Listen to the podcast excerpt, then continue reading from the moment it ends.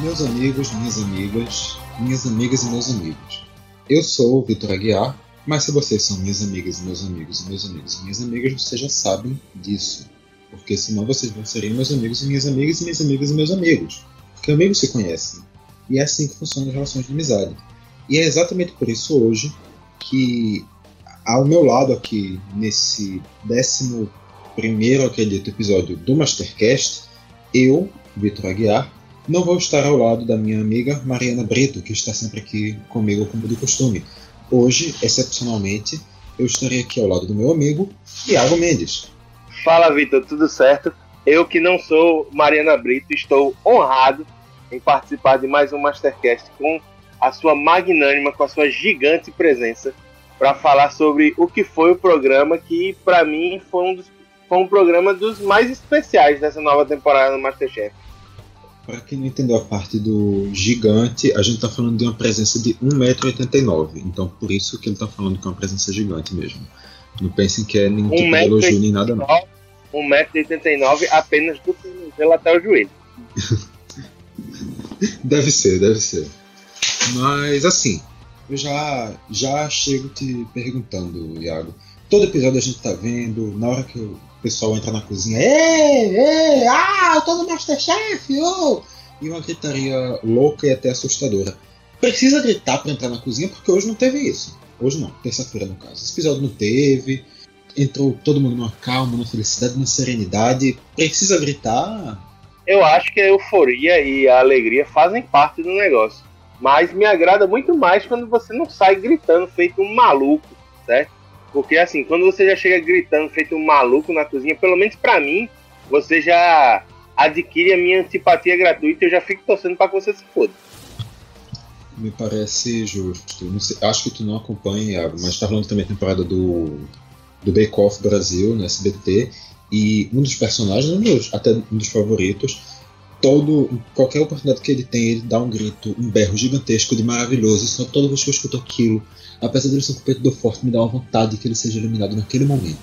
Sem precisar nem fazer, a, nem, nem, cumprir a prova, de tão, tanta agonia que dá aquele grito. E realmente eu, eu acho que foi. Chega, foi, uma, chega foi um alívio.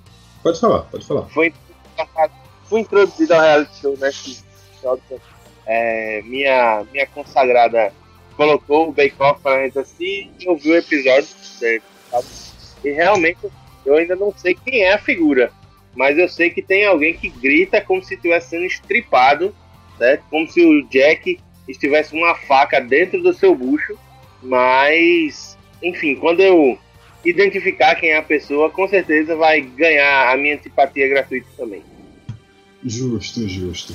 Mas antes também da gente dar aquela subidinha na vinheta, pela terceira vez um participante está voltando à cozinha do Masterchef nessa temporada excepcional. Pessoas que já tinham passado ali naquelas fases iniciais, não tinham cumprido, não tinham entrado na cozinha propriamente dito, mas hoje, agora, no caso nessa temporada game show, como, como já disse o Raul, nessa temporada atípica do Masterchef a gente está tendo o retorno dos participantes hoje. Mais uma vez a Rosana, que tinha ficado marcada lá na terceira temporada para entregar um leque para Paola, em uma cena que ali naquele momento gerou uma, um momento um pouco emocionante. E agora ela está de volta. Na tua visão, Iago, tu acha que isso consegue ser alguma vantagem, que não é o suficiente para isso? Como é que tu vê? Eu acho que configura uma vantagem, porque assim, você já conhece mais ou menos é, o tipo de julgamento dos chefes, está levemente mais introduzido a pressão do que é o Masterchef do que os outros, mas apesar dessa vantagem, a gente está vendo que é, essa largada um pouco à frente não está se configurando em vitória, né? Aqui vai ser algo que a gente vai debater mais para frente, mas foi algo que não levou a Rosana vitória nesse, nesse episódio e a gente viu que assim esse costume com a pressão não fez com que ela se tranquilizasse. E essa intranquilidade foi o que fez com que ela errasse e acabasse colocando tudo a perder. Mas eu acho que assim, os participantes que voltam já entram na disputa como favoritos. Pelo menos é uma coisa que eu vejo muito presente entre eles. Assim, quando se abre o programa e se diz que tem um participante que já esteve na cozinha do Masterchef, todos os outros olham com um, como se essa pessoa tivesse num patamarzinho diferente. É, se é o suficiente para configurar favoritismo, eu acho que não é.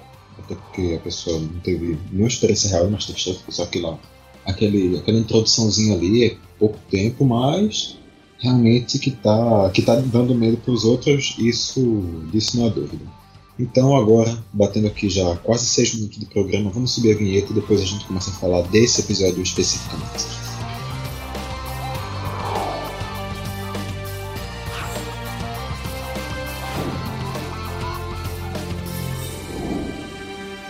Masterchef, ao longo de dois temporadas, já teve muita história emocionante, muita evolução participante, muita gente que se envolveu, muita coisa.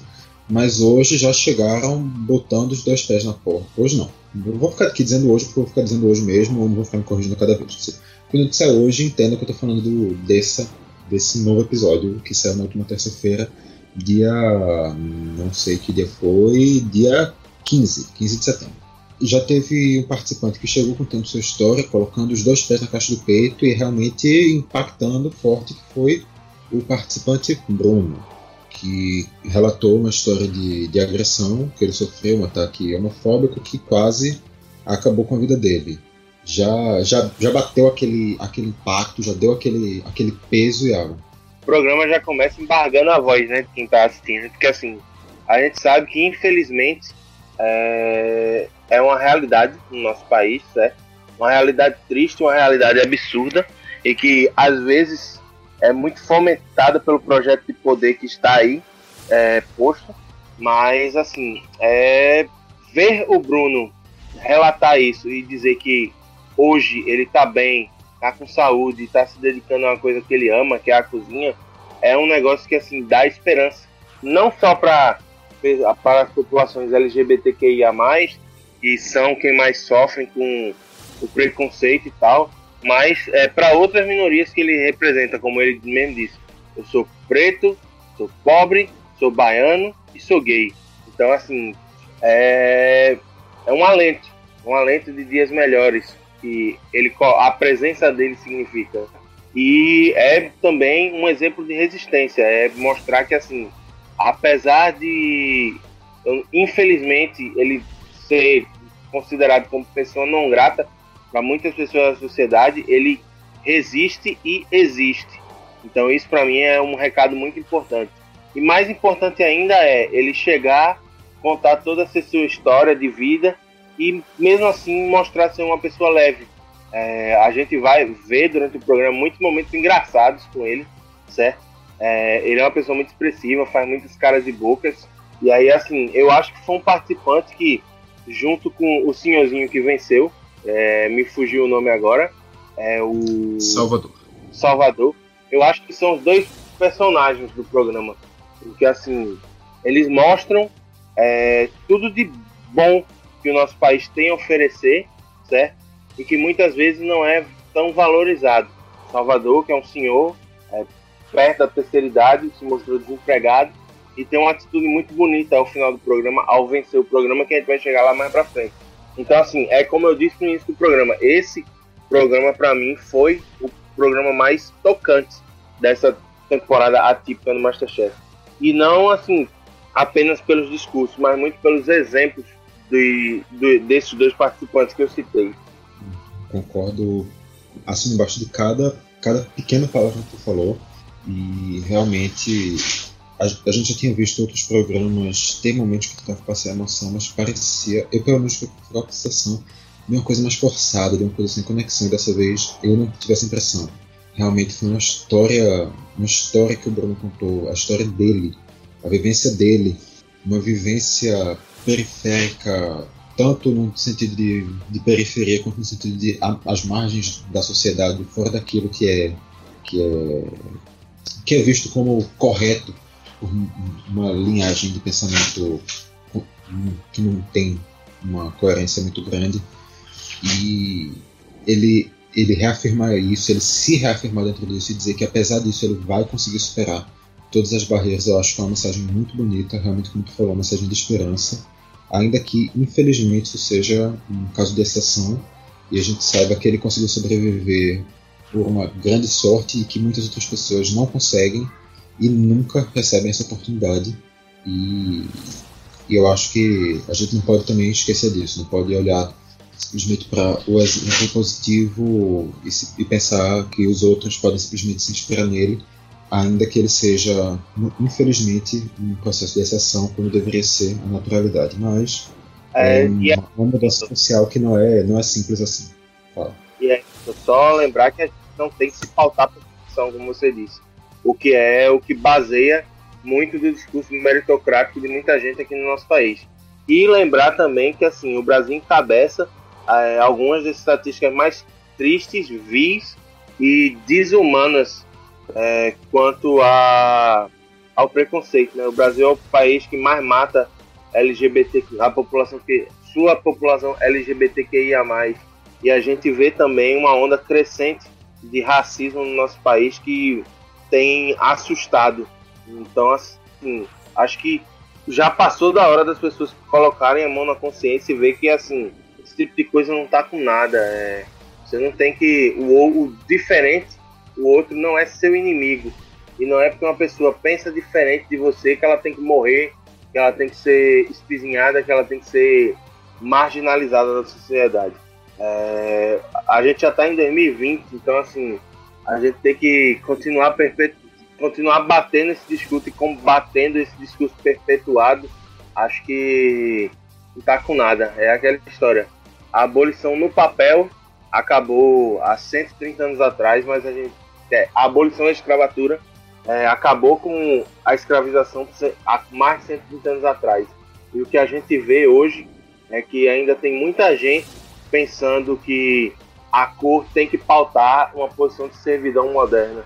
Então, assim, acho que já passou da hora dessas pessoas estarem a mão na consciência e ver que o mundo evolui, as coisas evoluem e a gente não pode estar pensando é, o mundo como se a gente estivesse no século XIX. Perfeito, Iago. Acho realmente que, que não é porque a gente tem um problema mais leve que a gente está numa situação. Um problema até de entretenimento, para dizer assim, que essa mensagem política não é importante de ser reafirmada. Mas, no caso, vamos, vamos falar daquilo que realmente. Não que realmente importa, mas o que realmente foi a pauta do programa, que foram as provas do Masterchef. Começando primeiro pela terceira prova dos famosos nessa temporada, dessa vez com as participações da Luísa Sonza, que pediu para os participantes fazerem lasanha, do, da Cátia Fonseca, prestadora da Band, que pediu um cheesecake, do Nando Reis, que pediu um bife à parmegiana, e do Davi Luiz, o jogador de futebol, que só queria dar felicidade para seu país e deu no Masterchef, não na seleção, que fez, que pediu um prato com arroz, feijão, couve, bife cebolado e angu. Um pouquinho mais mais preparos que os outros, mas talvez até um prato um pouco mais simples.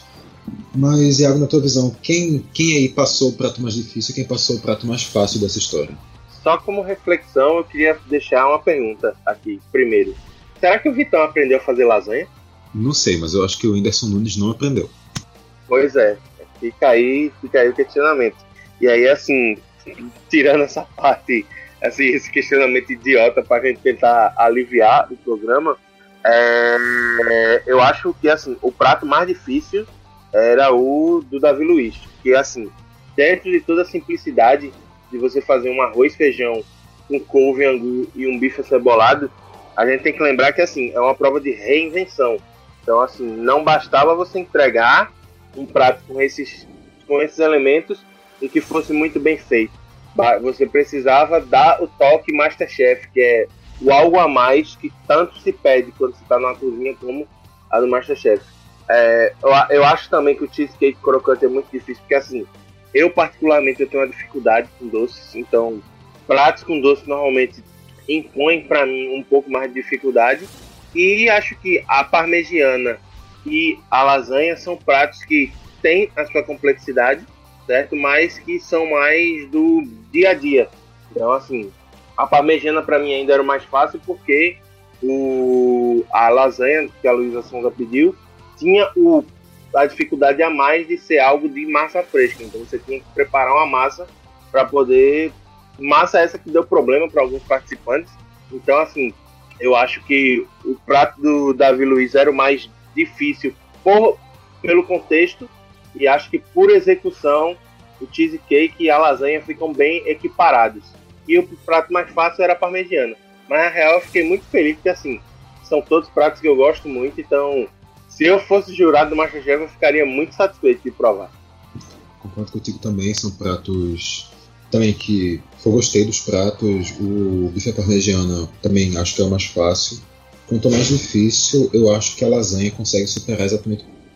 Apesar de todo mundo ter a referência da lasanha, de ser uma coisa que que o molho é um, um preparo conhecido que você, o recheio que você for utilizar vai ser um preparo conhecido, mas a lasanha para se fazer a massa não é muita gente que tem esse domínio e muita gente ainda tem o domínio de fazer uma massa fresca para um, um macarrão, para um, alguma coisa que vai se comer separadamente, mas não para uma, uma lasanha, que tem que é, não é exatamente o mesmo preparo. É parecido, mas não é exatamente igual. Então acho que isso pode acabar transformando a lasanha, que todo mundo acharia que é mais uma coisa fácil, na prática uma coisa um pouco mais, mais difícil.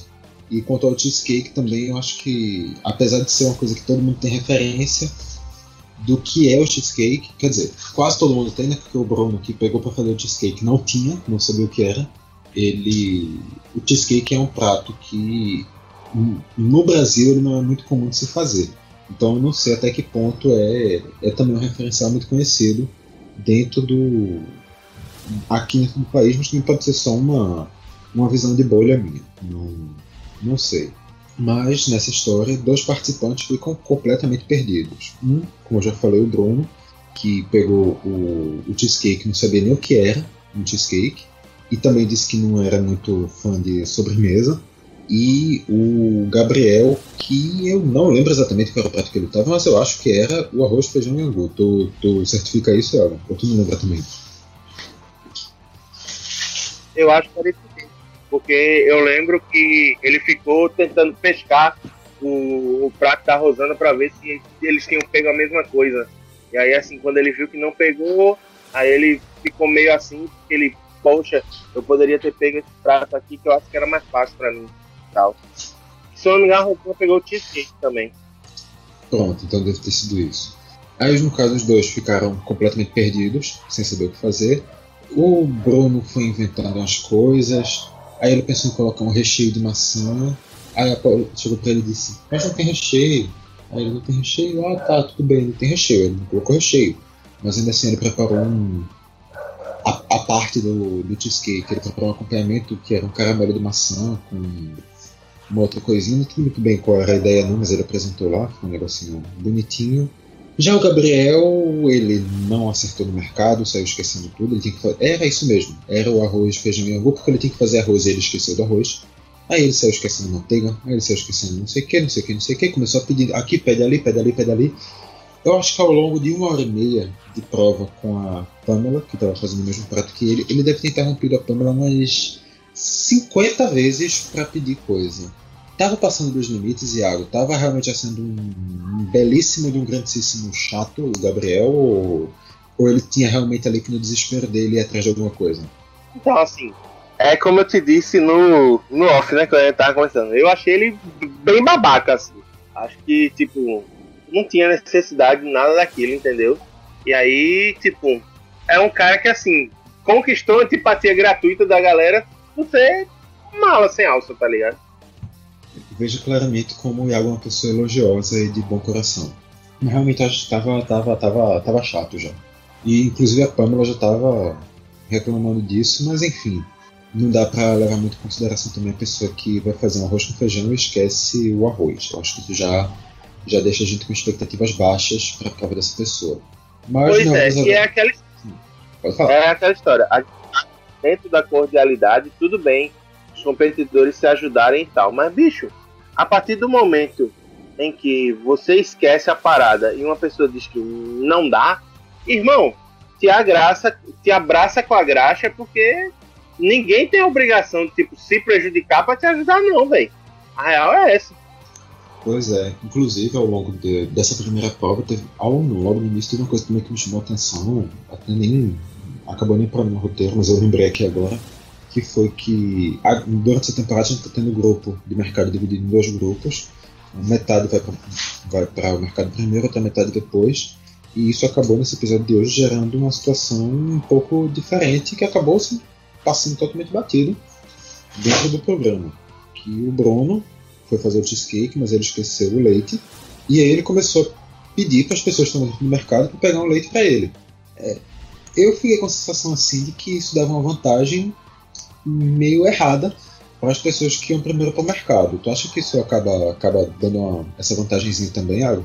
Eu acho que foi uma, uma forma meio inovadora de burlar a regra, né? Porque a gente não tinha visto isso nenhuma vez ainda e tal.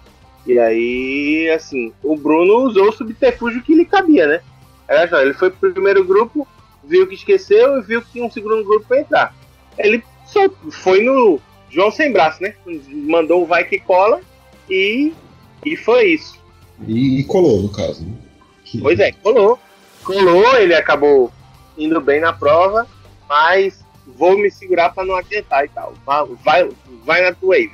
Mas a pauta agora é exatamente essa. Apesar de, de, se confundir no mercado, apesar de não saber o que é um cheesecake, de pensar uma, de uma maneira que hum, a gente não entender muito bem como é que ele está pensando a prova, de estar totalmente seguro na hora da apresentação, uma avaliação muito positiva para ele. Né? Sim, muito positivo. Um cheesecake que, obviamente, a gente não tem o prazer de experimentar, mas que pareceu bem agradável, muito bem apresentado, que foi bastante elogiado pelos jurados. E assim, parece que a insegurança dele não passou para o prato nessa primeira prova. Ele conseguiu, apesar de não ter experiência com o cheesecake, como ele mesmo falou muitas vezes ao longo do programa, ele conseguiu se centrar, idealizar a receita, colocar no prato e ser elogiado.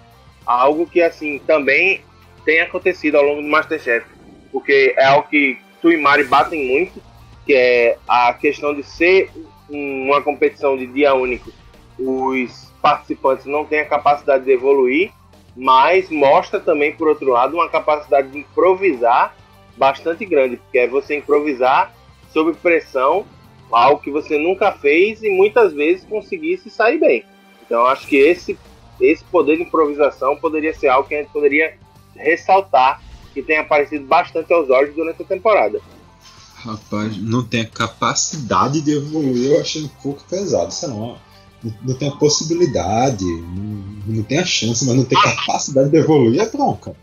Capacidade realmente, usei errada a palavra, mas é a margem de evoluir. Que não tem capacidade de evoluir é para se fuder. Parece certos adoradores de política que estão abraçados com um projeto aí tem quase dois anos. Eita! É, é, é por essa linha mesmo. Mas aí termina a primeira prova. Vitória da, da Rosana, que era aquela lá no início que tinha falado do. Que, que a gente já tinha falado do leque, que ela volta para essa prova. E nas eliminações, termina que os dois pratos que fazem a lasanha são eliminados. Uma parmegiana eliminada e um, e um dos feijão com arroz também é eliminado. No caso, o do próprio Gabriel, completamente perdido. E os dois cheesecakes conseguem a classificação, inclusive sendo os dois pratos mais, mais elogiados. Eu acho até que surpreendeu um pouquinho essa, essa distribuição, mas a Rosana já chega para a segunda prova com vantagem. Na hora que levanta a clocha, surge aquele aquela camada de sal encrostada em cima de um peixe. Não tem nem o que dizer, lindo, perfeito. E a Rosana fica sabendo que ela pode tirar 10 minutos de dois participantes. Ela escolhe para isso tirar da Pamela e do Salvador. E deixa a Pamela Salvador, no caso, o Salvador que tinha feito o bife parmegiana e a Pamela que tinha se classificado com o arroz, feijão e angu. E deixa ela, obviamente com seu tempo normal de prova, uma hora, e o, o Bruno, que também fez o cheesecake, também com uma hora. Tu acha que ela usou bem a estratégia, ela fez certo, era pra essa linha mesmo que tu ia? Eu particularmente não. Eu ia. Acho que ia ser muito difícil. É, eu acho que assim, a estratégia dela foi tirar é, o tempo de quem trabalhou com pratos salgados e se deu bem. Na minha cabeça, acho que foi mais ou menos isso. Que a gente viu que trabalhou com, o Bruno trabalhou com doce e tal. É, pensando de maneira mais racional também, a gente tem que levar em consideração o seguinte: o Bruno ele é baiano, então ele tem muita referência da cozinha baiana e leva muito peixe. Então, assim, pode ter sido uma, não pode não ter sido uma decisão das mais inteligentes. Eu poderia ter tirado do Bruno, por exemplo, por causa dessa experiência dele com pescado. Mas aí, assim, a gente vê que, tipo, muitas vezes o pessoal, ah, elabora estratégia, faz isso, faz aquilo, e acaba que, por erros próprios, acaba se frustrando, né? Como vai ser o caso da, da Rosana mais adiante. E aí, assim, eu acho que ela pensou bem dentro do, da estratégia dela. Acho que. Eu, particularmente, acho que essa história de tirar tempo nem sempre é uma vantagem, certo? Porque no caso do Salvador e da Pamela, eles tiveram esses 10 minutos para idealizar o prato deles, é, colocar as coisas tipo em ordem e acabaram que conseguiram se sobressair dentro de determinado ponto, tanto que o Salvador é quem ganha a prova. E aí, assim, é, eu, a gente, a gente inclusive já conversou sobre isso. Eu acho que punições que poderiam dar vantagens reais seriam muito mais, por exemplo, tirar tempo de mercado do que tirar tempo de prova.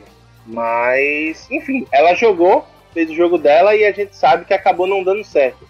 Acho que muito mais por demérito dela do que por estratégia de qualquer outra coisa. Concordo, não é exatamente porque você faz uma estratégia boa que você vai que você vai seguir bem na prova. Você vai dar uma, uma vantagem que não vai ser obrigatoriamente convertida. Mas também eu também entendi a estratégia dela e eu acho que além disso também, querendo ou não, esse tinha o Salvador que aparentava ter um referencial mais mais técnico, enquanto o Bruno aparentava pelo que pela sensação que se passou nesse programa tem uma culinária mais mais aconchegante, uma coisa mais mais cortou aqui, mais, palavra. Algo mais rústico, não, não, sei, sem nem, sem nem ser rústico. Sem nem ser rústico, acho que é mais aquela questão da comida da, da, do comfort food, a comida aconchegante. E e no caso, eu acho que talvez ela tenha tomado essa, essa linha de pensamento, porque no caso, esse peixe com coxa de sal, apesar do pescado por si só ser uma preparação conhecida na culinária baiana, essa técnica passa muito longe do que, do que se vê na Bahia. Eu, eu acho que pode ter alguma coisa para essa linha. Essa, essa questão mesmo de, desse tipo de peixe, eu acho até mais comum você ver uma coisa menos longe disso no Maranhão do que na, do que na Bahia. E nem assim uma coisa muito perto. Mas, mas ainda assim, quando chega no início da prova, o Fogaça dá uma aula, explica lá a mistura do sal com os temperos, como fazer a crosta, como, como grudar a crosta, ali, crosta no peixe, o tempo que deve ser utilizado tanto para secar a crosta quanto para cozinhar o peixe sem ele ficar seco. E tudo isso passa aquela aulinha de sempre, que, que é bom, que que até para quem está assistindo ajuda também. É a galera começa a fazer seus pratos. Eu acho que por ali é uma coisa como dentro da normalidade, não percebi nada, nada de muito incomum, até que a Rosana olha pro relógio e diz: Hum, já deu meia hora do peixe, tira o peixe. Só que já tinha dado meia hora do peixe, Thiago, quando ela tirou o peixe dela. Rosana se mostrou uma pessoa de humanas, né? Assim, com uma dificuldadezinha para fazer uma conta porque ela colocou o peixe com 40, acho que com 45 minutos, e quando ela olhou pro relógio e viu que faltava meia hora de prova, ela pensou: hum, já deu meia hora, então vou tirar o meu peixe. E aí, assim, deu esse tilt que acabou prejudicando bastante ela. Mas um negócio que eu achei interessante, é, Vitor, é como a galera, tipo, caga porque o jurado diz.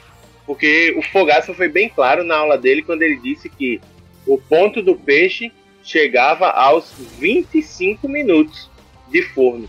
O ponto do peixe, ponto da crosta e tal.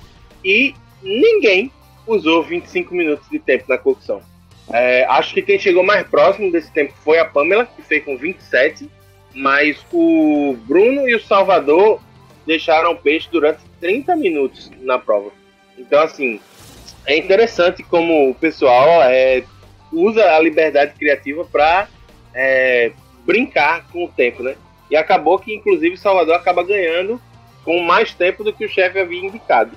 Mas, assim, eu, eu acho que a Rosana era uma pessoa que tinha muito potencial e que acabou realmente se atrapalhando com o tempo. Porque a, a Paola, por exemplo, quando vai avaliar o prato dela, diz que a salada tinha potencial para um desastre e que ela esperava um desastre, mas que tinha ficado espetacular e que ela já ia fazer aquela salada na casa dela no dia seguinte. Vulgo hoje, quando estamos gravando esse programa. E aí, assim, esse tempo atrapalhou. essa confusão mental atrapalhou demais ela e acabou prejudicando todo o andamento do prato, porque a gente sabe que o peixe era a estrela. Então, assim, quando você faz a crosta com pouco tempo, um, o sal não, o sal não endurece. Dois, a pele não sai e o peixe não fica cozido. Então, ela serviu para os jurados, é, serviu para Paola, um peixe que estava próximo do ponto, mas para o Jacan e para o Fogaça acabou servindo peixe cru, o que acabou matando qualquer possibilidade dela de vitória perfeito suas palavras e água são uma coisa que você falou que no caso está muito errado. Não sei se você sabe, mas assim, Masterchef não é ao vivo, tá? Masterchef é gravado. Quando ela fala fazendo dia seguinte, ela tá falando de uma coisa que já passou uns três ou quatro meses, sabe? Não é. Não pensa que ela fez isso nessa quarta-feira na casa dela, não. Quer dizer, ela pode até ter feito, mas. Estou utilizando a liberdade para que a gente considere o hoje como ontem e o hoje como amanhã, entendeu? O tempo tá é fluido, cara. É, é, é, a mesma liberdade no caso que as pessoas têm para colocar o peixe por 15 minutos no fogo, né?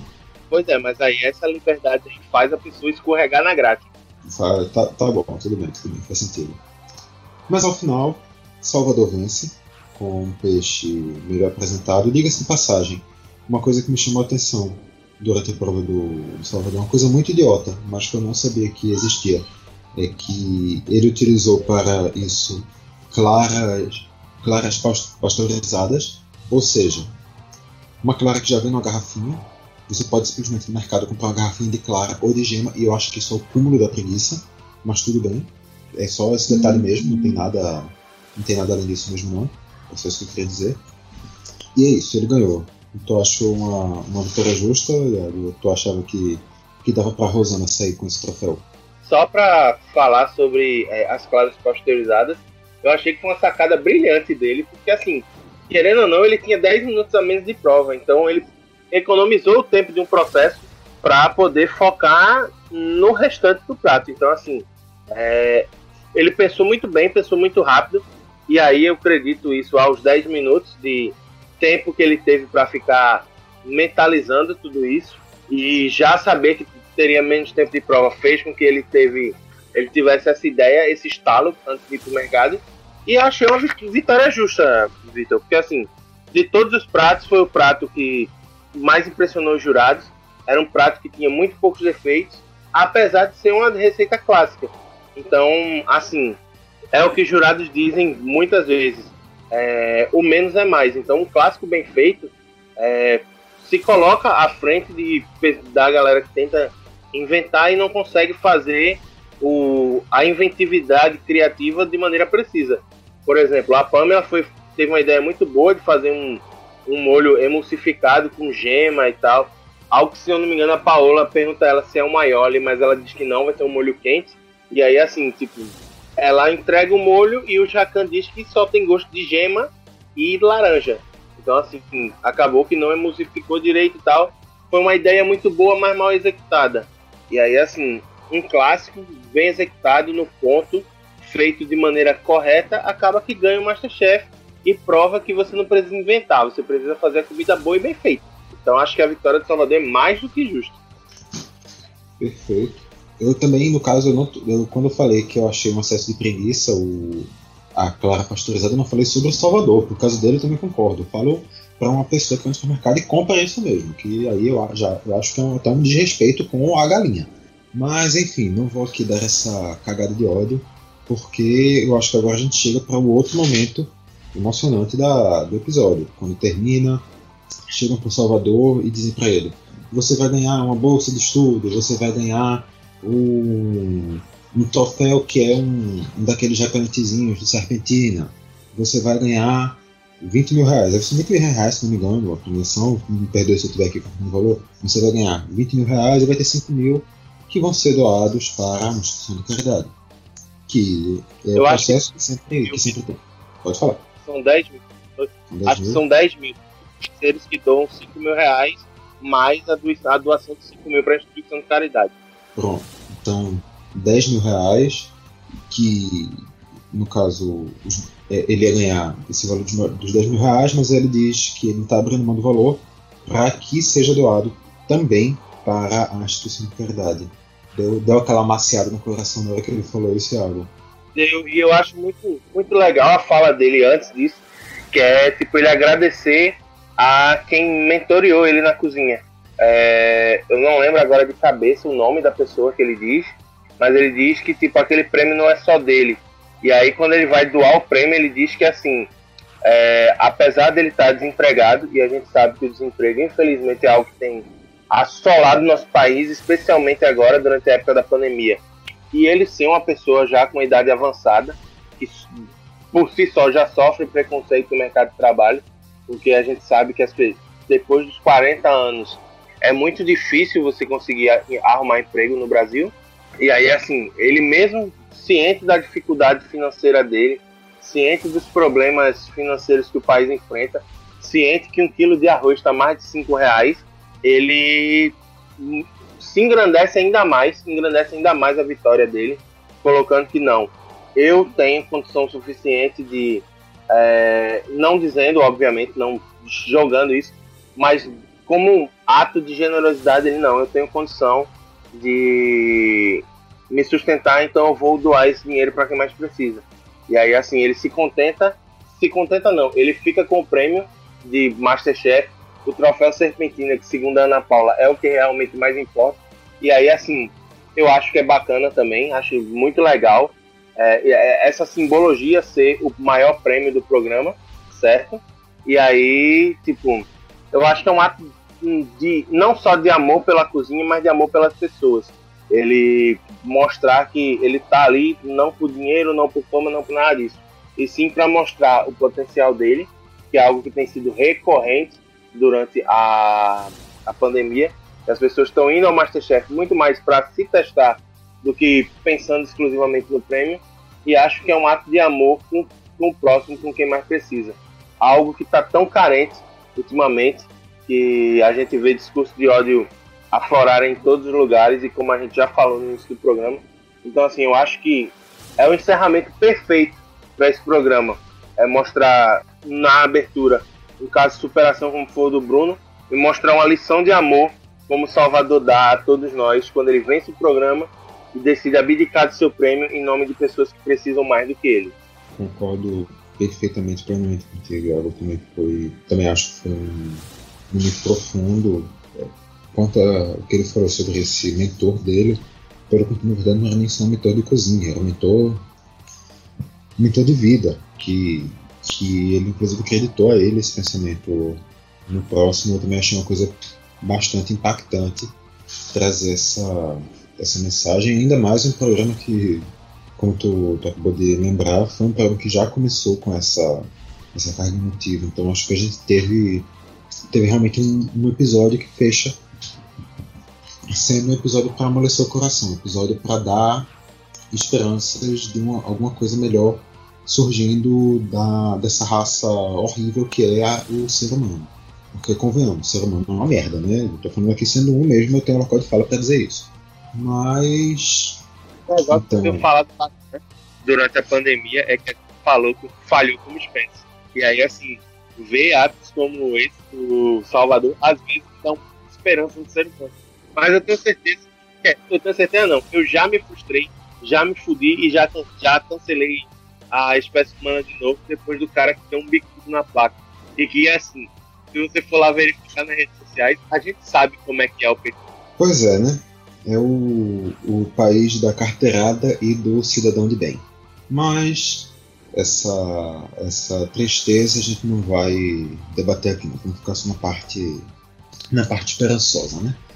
E já que para falar de parte esperançosa, vamos hoje para a votação da, da frase da semana que hoje vai ser um pouquinho menor, porque o ser humano inteligente aqui, quando estava fazendo o roteiro, perdeu o roteiro e só é, capturou aqui de volta as frases que foram recuperadas ao longo do programa. Então vamos lá. A primeira frase da semana é a frase do Eric Jacan, quando ele vai avaliar o prato do Gabriel, aquele que estava perdido, que estava sendo, que sendo o pidão com a Pamela, que ele chega e ele diz: parece que é um caminhão que passou em cima de um gato. Logo depois de perguntar se o que ele estava apresentando era um parmegiana. Depois, quando ele coloca na boca o arroz, ele faz uma cara de nojo, olha para o Gabriel e diz: Que arroz é esse? Você merece um processo. Tá gorduroso. E sim, essas duas frases estão correndo como frases independentes, apesar de terem sido quase simultâneas. E outra frase é uma frase do Eric Jacan, da Paola Carosella, nos minutos finais do programa, na avaliação do Bruno, da, já da, da segunda prova do peixe, quando ela olha para ele e diz: Não me olha com essa cara, eu vou embora. Me olha com essa cara parecendo um chihuahua na chuva e abandonado que você vê o quê? Que a Paula Carroceira é uma pessoa que tem coração, que tem decência, que tem amor, que é a pessoa mais maravilhosa do mundo, que é a. a eu, eu vou parar, porque senão eu não, não termino mais esse programa hoje. E algo para quem vai ter o voto. As, as três frases são muito boas, certo? É, apesar do esculacho mais do que é, satisfatório do Jacan no. Porra, já esqueci o nome dele de novo, bicho. É... Não importa, não, importa, não precisa lembrar o nome dele não, ele era chato. No Pidão, certo? Não dá pra não ficar com o coração é, cheio de alegria quando é, ela chega pro Bruno e diz: Não me olha com essa cara, você está parecendo um chihuahua na chuva. Não me olha assim que eu vou embora. Isso é, é sensacional, bicho. É tipo, todos os competidores chegam com essa mesma carinha e tal. E aí ela pega o Bruno e resolve brincar com ele no momento em que ele tá mó tenso e tal, achando que o prato dele ficou ruim, etc e tal. Não foi um prato para vencer, mas foi um prato que acabou tendo ah, elogios pontuais dos chefes. E aí, assim, eu acho que essa brincadeira, essa sacada, é, esse humor ácido que me agrada muito é, da Paola merece ficar com o prato da semana. Eu, eu ia votar na do caminho que passou em cima do gato, mas seus argumentos me convenceram. Eu vou fechar com você e dessa vez o nosso troféu de, do, da frase da semana do Mastercast, que é uma garrafa de vinho quebrada no meio, ficando só as pontas de cada lado, para você poder com isso acertar os mosquitos que vierem para cima de você, já que eles gostam desse de repelente, né? com repelentezinho, o troféu deles a gente tem esse troféu. Aí hoje a garrafa de vinho quebrada vai para a Paola Carosella, que merecia todas as garrafas de vinho quebradas do mundo. Mas isso não vem ao caso. Iago, se a pessoa quiser saber o que mais. Pode falar, pode falar. Pode falar.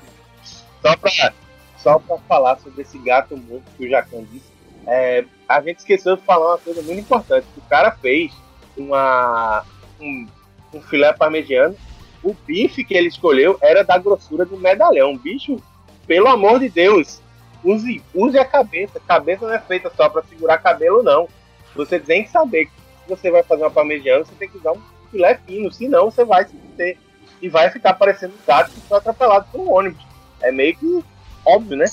É, cabelo não é feito para segurar cabelo e a pessoa que estava falando essa frase realmente tem muita autoridade para dizer isso. É verdade muito cabelo e pouco cabelo. Depende tudo do referencial que você vai. Mas enfim, se a pessoa quiser é, acompanhar, se a pessoa quiser saber, blá blá blá blá, como é que a pessoa faz algo? Então, estamos presentes em todas as redes em todas é foda. Mas estamos presentes nas redes sociais, no Instagram, no Twitter com arroba caixabrita e também no finado Facebook, no facebook.com/barra caixabrita. Também estamos presentes no seu agregador de podcast favorito, nos seus apps de música como Google Pod, como Google Podcast, como o iTunes, como o Spotify, como o Deezer, que só quem é assinante da TIM, TIM paga nós, tem como este que vos fala. Então, assim, você não tem desculpa para não achar a gente. Se você colocar Caixa de Brita no Google, também aparece. E estamos nos encaminhando cada vez a passos mais rápidos para que nosso ex-finado e agora ressuscitado site volte. Então, assim, em breve vocês vão ter muitas novidades no caixadebrita.com. E eu acho que é isso, né, Vitor? Eu esqueci de mais alguma coisa? Não, acredito que é só isso. No caso, quando eu perguntei como é que faz para acompanhar, eu tava falando como é que faz para acompanhar o Masterchef mesmo, que é nas noites de terça-feira na banda. Mas já que você quis falar da gente, ok, eu vou aceitar, vou aceitar essa propaganda que você fez. No caso, assim, o site ainda está incompleto. A gente está finalizando as coisas lá. Já está lá com o layout meio arrumadinho, mas a gente está finalizando as coisas. Se você entrar nele, você não vai encontrar o que você quer, mas em breve ele está de volta. A gente já já chega com essa novidade nas nossas redes sociais e bem mais novidade que a gente está que a gente tá conversando para trazer no caminho. Enquanto isso, segue aí a gente e a gente vai ficando por aqui para voltar na semana que vem com mais um programinha desses. Falou, galera. Valeu, galera. Obrigado pela oportunidade. Não sei se semana que vem sou eu ou se é a titular Mari Pinto, mas é sempre um prazer estar aqui falando do Masterchef. Um abraço, tchau. Vejo realmente como eu esqueci de agradecer a Iago, mas é isso mesmo. Não vou agradecer também não. Se eu esqueci no primeiro, porque eu vou esquecer e é isso. Terminei o programa.